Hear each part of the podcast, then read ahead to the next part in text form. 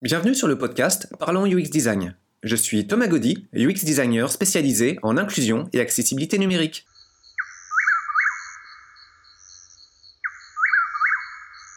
Salut tout le monde pour ce nouveau podcast. Alors pour celui-ci, ça va être un petit peu particulier. Je vais vous parler du questionnaire que m'a adressé une personne sur euh, Discord répondant au doux nom de Maison en carton. Alors je, ne connais pas très très bien Maison en carton en fait, mais je trouvais son questionnaire intéressant et je me disais pourquoi pas vous le partager à l'occasion d'un podcast. Donc, euh, et puis Maison en carton, on aura probablement l'occasion de, rediscuter un petit peu de, du, propos de, ce questionnaire avec son accord. Donc je vous parle un petit peu de, de ces questions et des réponses que, que j'ai partagées. Donc c'est une expérience euh, personnelle. Il peut y avoir plein de, plein de réponses différentes.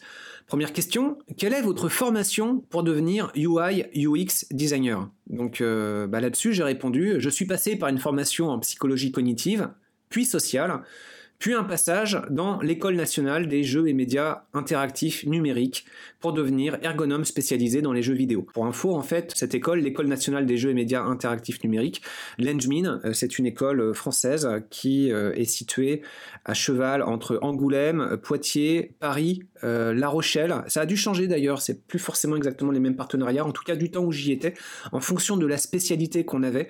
on passait le tronc commun à Angoulême et puis un corps de spécialité donc moi c'était ergonomie à Poitiers.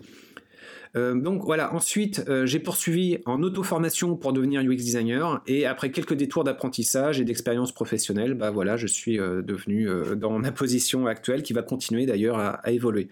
Donc là-dessus, à côtoyer d'autres collègues, il y a plein d'autres portes d'entrée. En fait, un passage en psychologie cognitive ou sociale, c'est pas du tout obligatoire. Il y a beaucoup de personnes qui font des études en graphisme, euh, que ça soit euh, du design d'outils euh, ou que ça soit dans une approche beaucoup plus artistique, graphique, créative. Donc ça c'est tout à fait possible. J'ai également un collègue, lui, son parcours c'était de travailler dans l'hôtellerie et à servir euh, des personnes euh, souvent avec des exigences en qualité de service assez élevées. Et donc lui, son expertise, bah, c'était euh, quelqu'un qui arrive sur une interface. C'est pareil, il faut vraiment avoir le souci d'anticiper ses besoins et de faire en sorte qu'il y ait de frustration nulle part, ce qui peut être extrêmement puissant comme, comme expertise et comme approche. Il y a d'autres personnes en fait qui sont dans des métiers de marketing ou de communication ou de gestion. Donc euh, c'est très varié et franchement, il n'y a pas une trajectoire unique. C'est un domaine qui est à la convergence de multiples compétences et je pense qu'il y a vraiment de la place pour énormément de, monde euh, dans, tous les métiers. Donc là-dessus, euh, ne vous sentez pas limité si vous êtes intéressé par le métier de UI slash UX et designer. c'est vraiment très ouvert. Bon, après, rappelez-vous également, euh, dans la question quelle est votre formation pour devenir UI ou UX designer, euh, c'est des métiers qui sont euh, de loin similaires et dans le détail assez différents. Donc pour rappel, en fait, UI, vous allez être beaucoup plus sur à quoi doit ressembler votre interface avec une précision très forte sur l'utilisation des composants qui doivent la constituer, sur les possibilités de ces composants, euh, sur des histoires de mise à l'échelle, d'espacement. Euh, ça peut être vraiment très très loin dans le détail en fait, jusqu'au texte avec l'espacement entre les lettres, euh, l'espacement entre les lignes. Donc ça peut vraiment partir très très loin. Bon, en général, il y a des systèmes de design qui vous permettent de définir tout ça, donc vous n'avez pas besoin de le recréer d'un projet à l'autre, mais justement derrière, il y a le souci d'être très très fidèle à ce qui existe déjà dans ce système de design. En UX, vous allez chercher à réfléchir à plus haut niveau et donc essayer de réfléchir sur des processus d'interaction qui vont être plus logiques ou plus confortables ou qui vont permettre d'éviter certains problèmes. Et donc ces deux approches qui sont complémentaires. En général, UI et UX, bah, ça forme un duo et dans certains cas, dans certains contextes, on peut même subdiviser encore les approches pour former des trios, des quattros euh, d'experts qui vont permettre euh, de, mettre à disposition euh, pour le projet des compétences qui vont être complémentaires les unes les autres. Donc, par exemple, dans certaines entreprises, vous pouvez avoir des rédacteurs ou des rédactrices UX qui vont vous aider à avoir une vigilance particulière sur l'efficacité de vos libellés, de vos textes, de votre style de rédaction, de façon à ce que ça soit plus court, plus concis, euh, plus clair également, plus homogène avec les autres outils existants. Et c'est souvent une approche qui est extrêmement précieuse parce que bah, ça vous permet d'avoir euh, l'assurance que les termes que vous allez utiliser dans votre environnement seront bien concordants avec les termes qui seront dans d'autres environnements. Et en général, ça permet euh, de désamorcer un grand nombre de frustrations qu'il peut y avoir dans pas mal d'outils numériques. C'était juste la première question. Je vais faire plus vite hein, pour les autres, sinon ça va être un long podcast en fait. Pourquoi être devenu UI ou UX designer? Bon, moi, ma réponse, euh, bah, c'est un beau métier, hein, consistant à essayer de rendre euh, des outils numériques moins violents pour leurs utilisateurs. Donc, dans beaucoup de contextes professionnels, cependant, bah, on est payé pour essayer, tandis que beaucoup d'autres sont payés pour nous bloquer. Donc, je développe un peu ma réponse. Euh, donc, pourquoi dans certaines, certains contextes, on est payé pour essayer et d'autres sont payés pour nous bloquer? Bah, C'est que nous, on va identifier des problèmes, mais ces problèmes vont forcément avoir un coût pour euh, qu'il soit résolu. Et puis on va identifier euh, toutes sortes de dysfonctionnements, toutes sortes de pistes d'amélioration, et puis tout ça, encore une fois, ça va se chiffrer par un coût. Mais vous pouvez avoir des personnes qui vont avoir l'objectif de livrer un produit rapidement, euh, avec un minimum de budget, et donc dans ce contexte-là, bah, tout ce que vous pourrez proposer comme amélioration, vous pourrez être confronté à des retours du genre oui, mais est-ce que c'est vital pour vos utilisateurs? Je l'ai vraiment entendu hein, à plusieurs reprises. Oui, mais est-ce que c'est essentiel? Oui, mais est-ce que l'interface fonctionne malgré tout? Oui, mais est-ce que les utilisateurs ne peuvent pas comprendre à force d'apprentissage ou de pratique Et voilà, donc ce discours, en fait, bah, c'est le symptôme d'un conflit d'intérêts entre livrer une application qui soit propre et satisfaisante, donc qui rejoint votre métier, et livrer une application coûte que coûte, quitte à ce qu'elle soit complètement dysfonctionnelle, mais peu importe, parce qu'elle sera livrée à peu près dans les temps et à peu près avec le budget. Et s'il y a des améliorations qui seront à ce moment-là apportées, bah, c'est bien possible que ça soit le problème de quelqu'un d'autre. Et donc, ce conflit d'intérêts, vous pourrez le rencontrer assez souvent et ça va rendre euh, votre métier très très compliqué. Euh, la question suivante, quel est votre processus créatif? Donc, euh, ma réponse, ça part des besoins des collaborateurs, les utilisateurs et utilisatrices évidemment, mais aussi les analystes d'affaires, les analystes fonctionnels, les développeurs, les chargés de projet, les clients, les responsables produits, les gestionnaires. Et donc avant d'arriver avec son propre processus créatif, bah, il faut essayer de comprendre les processus des parfois très nombreux collègues. Donc ça, c'est le besoin de faire converger les, visions. Et donc pour ça, je vous invite à réécouter ou écouter un podcast qui est sorti juste avant sur une méthodologie pour faire converger des visions qui peuvent être euh, très divergentes. Question suivante, quel logiciel utilisez-vous pour créer vos designs et pourquoi? Donc ma réponse, euh, Figma et Axure principalement. Figma parce qu'il est imposé dans mon mandat actuel, ça va changer. Euh, j'utilise plus particulièrement la sous-partie de Figma qui s'appelle FigJam car elle est plus ouverte à la collaboration et à l'écoute des besoins des non-designers, mais qui peuvent avoir néanmoins une vision importante euh, du projet.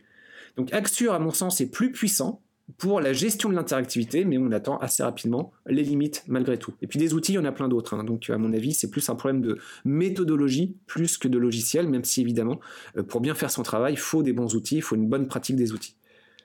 Question suivante, comment évaluez-vous l'efficacité de vos designs UX slash UI Bon, bah personnellement, moi je l'évalue par la satisfaction des utilisateurs et par la capacité d'écoute, de compréhension et de convergence des collaborateurs. Et c'est pas du tout la même chose.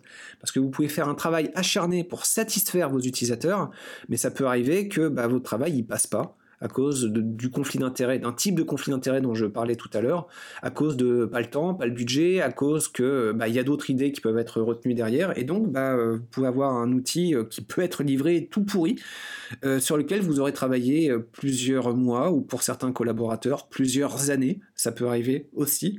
Et donc bah là, si vous évaluez la satisfaction l'efficacité de vos designs et la satisfaction des utilisateurs, bah, c'est possible que votre efficacité soit proche du néant. Et ça peut vraiment poser euh, de, grosses questions. C'est dramatique, mais euh, ça peut arriver. Et donc c'est pour ça le deuxième critère pour moi, la capacité d'écoute, de compréhension et de convergence des collaborateurs. Bah, euh, si derrière vous permettez à ce que le process de création soit plus efficace et que bah, des collaborateurs qui euh, ne s'entendent pas au moins arrivent à avancer le projet, bah, ça peut faire en sorte que quelque chose soit livré. Si les collaborateurs ne s'entendent pas, le projet ne va pas être livré. Donc on n'est même pas dans la situation d'un utilisateur qui n'est pas content, l'utilisateur n'est juste pas au courant que votre produit existe. Donc il y a plusieurs gradations en fait. Le produit n'existe pas, le produit existe mais il est mauvais, le produit est bon, voilà, c'est un peu plus subtil que ces trois caps-là. Bah, plutôt que de raisonner en binaire le produit est mauvais ou le produit est bon, vous pouvez raisonner un petit peu en tertiaire, le produit n'existe pas ou le produit arrive, existe mais il est mauvais. Ce qui laisse derrière la possibilité utopique que le projet puisse passer de mauvais ah bon? Ce qui est quand même un gros avancement, en fait, un cap entre le produit n'existe pas et le produit euh, est livré, il est mauvais, mais il va pouvoir peut-être s'améliorer, bah, euh, c'est un énorme pas. Et pour arriver à cette situation de livraison, bah, il faut être en mesure que les différents collaborateurs puissent avancer ensemble euh, dans une bonne harmonie pour livrer quelque chose. Et si vous êtes vraiment efficace là-dessus, bah, soyons fous, le projet qui va être livré, il pourra être bon et vos utilisateurs seront satisfaits. Mais voilà, il y a quand même un entre-deux qui est, important à, discuter. Question suivante. Pouvez-vous me donner un exemple de projet sur lequel vous avez travaillé et comment vous avez surmonté un obstacle spécifique dans le processus de conception? Donc réponse, dans un mandat en cours, et sans rentrer dans les détails confidentiels, des collaborateurs avaient une vision très différente de l'outil à concevoir. Bon, là-dessus, j'abrège ma réponse et je vous invite plutôt à écouter le podcast précédent. Et je passe directement à la question suivante. Si vous l'utilisez, Comment l'intelligence artificielle est-elle intégrée dans le processus de conception UI UX de votre équipe? Ma réponse, je n'utilise pas encore l'intelligence artificielle, mais c'est une technologie à surveiller. Euh, attention cependant aux implications éthiques, euh, parce qu'il y a beaucoup de vols d'idées avec les intelligences artificielles, c'est un petit peu même leur design, euh, ainsi qu'une perte de contrôle de la qualité des informations manipulées. Donc euh, beaucoup les utilisent en pensant que ça va être des données euh, crédibles. Donc euh, les intelligences artificielles, ça peut générer du texte, ça peut générer des images, ça peut générer du son, ça peut générer des interfaces. Hein. Certains collaborateurs les utilisent pour créer des mock-ups. Donc voilà, et puis ça va évoluer très rapidement. Donc voilà, à mon avis, ce sont des technologies qui évoluent très très vite, qui sont à surveiller, mais il faut garder une posture très très méfiante et avoir un positionnement éthique important sur les implications de l'utilisation de ces, technologies. Comment collaborez-vous avec les développeurs et les autres membres de l'équipe pour créer une expérience utilisateur efficace? Donc ma réponse, ça dépend des projets et du contexte. Par exemple, j'ai aussi vécu des situations de projet où j'ai pas réussi à ce que mes recommandations soient prises en compte. 30%, on considère déjà que c'est un score moyen, honorable en fait. Mais des projets cauchemardesques et aberrants, bah, ça existe et avec une capacité de 0% d'écoute. J'en ai eu plusieurs, des projets comme ça, et pour des raisons différentes. Le contexte est compliqué à décrire. Pour résumer, c'est souvent des problèmes de conflit d'intérêts, j'en ai déjà parlé un petit peu, euh, des personnes qui veulent pouvoir livrer vite, quelle que soit la qualité de ce qui est livré. Donc là, je me répète un petit peu, c'est pour ça que je ne vais pas partir plus dans les détails de, de cette réponse. Et je vais partir sur la question suivante. Comment restez-vous à jour sur les tendances et les meilleures pratiques en matière de conception d'interface utilisateur? Ma réponse, ça dépend. Euh, le métier est trop vaste pour réussir à être à jour sur tous les fronts. Euh, les problématiques des jeux vidéo, les problématiques des serious games, celles des progiciels, celles des logiciels pour citoyens, celles pour enfants, celles pour personnes aveugles, celles pour personnes âgées, euh, celle pour d'autres personnes en situation de handicap, euh, bah, c'est très très différent, ça converge en fait à certains moments, mais euh, voilà, dans le détail, c'est pas les mêmes problématiques.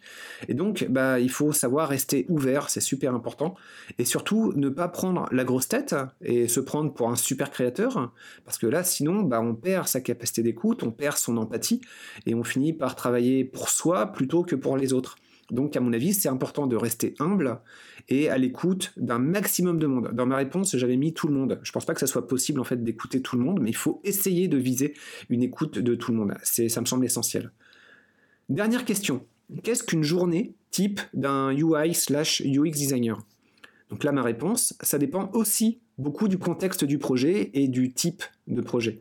Donc certains sont très créatifs, euh, d'autres, c'est juste de l'exécution. Donc pour ça, je vous renvoie à un autre podcast également enregistré euh, il n'y a pas très longtemps, donc il doit être à quelques numéros de celui-ci, un petit peu avant. Le point commun en général, c'est que ça se passe trop devant un écran. C'est le problème commun à tous ces contextes, c'est que ça se passe vraiment trop devant un écran, alors que la clé du succès, bah, c'est d'aller à la rencontre des gens pour mieux comprendre leurs besoins. Donc ma recommandation générale, soyez super vigilant du temps que vous allez passer à concevoir vos maquettes, à faire vos réunions à distance. Essayez dans la mesure du possible de libérer du temps pour aller à la rencontre des gens.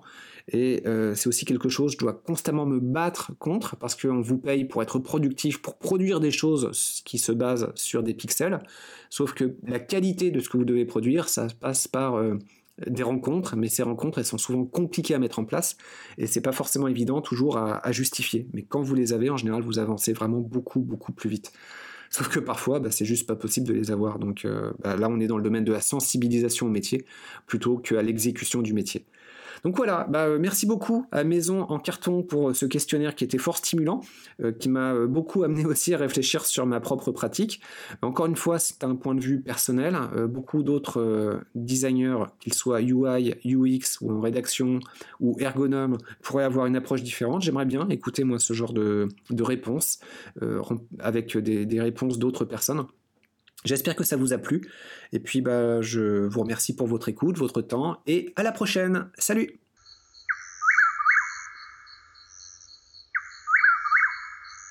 Merci d'avoir écouté ce podcast. Je vous invite à vous abonner pour ne pas rater les prochains épisodes. Si vous voulez en savoir plus sur moi, je vous invite aussi à consulter mon profil LinkedIn. Thomas Gaudy, T-H-O-M-A-S, G-A-U-D-Y. Si vous souhaitez de l'accompagnement pour implémenter ces notions et ces outils dans vos équipes et vos projets, vous pouvez faire appel à mes services de consultant en UX Design. Il vous suffit de me contacter via mon profil LinkedIn. Au plaisir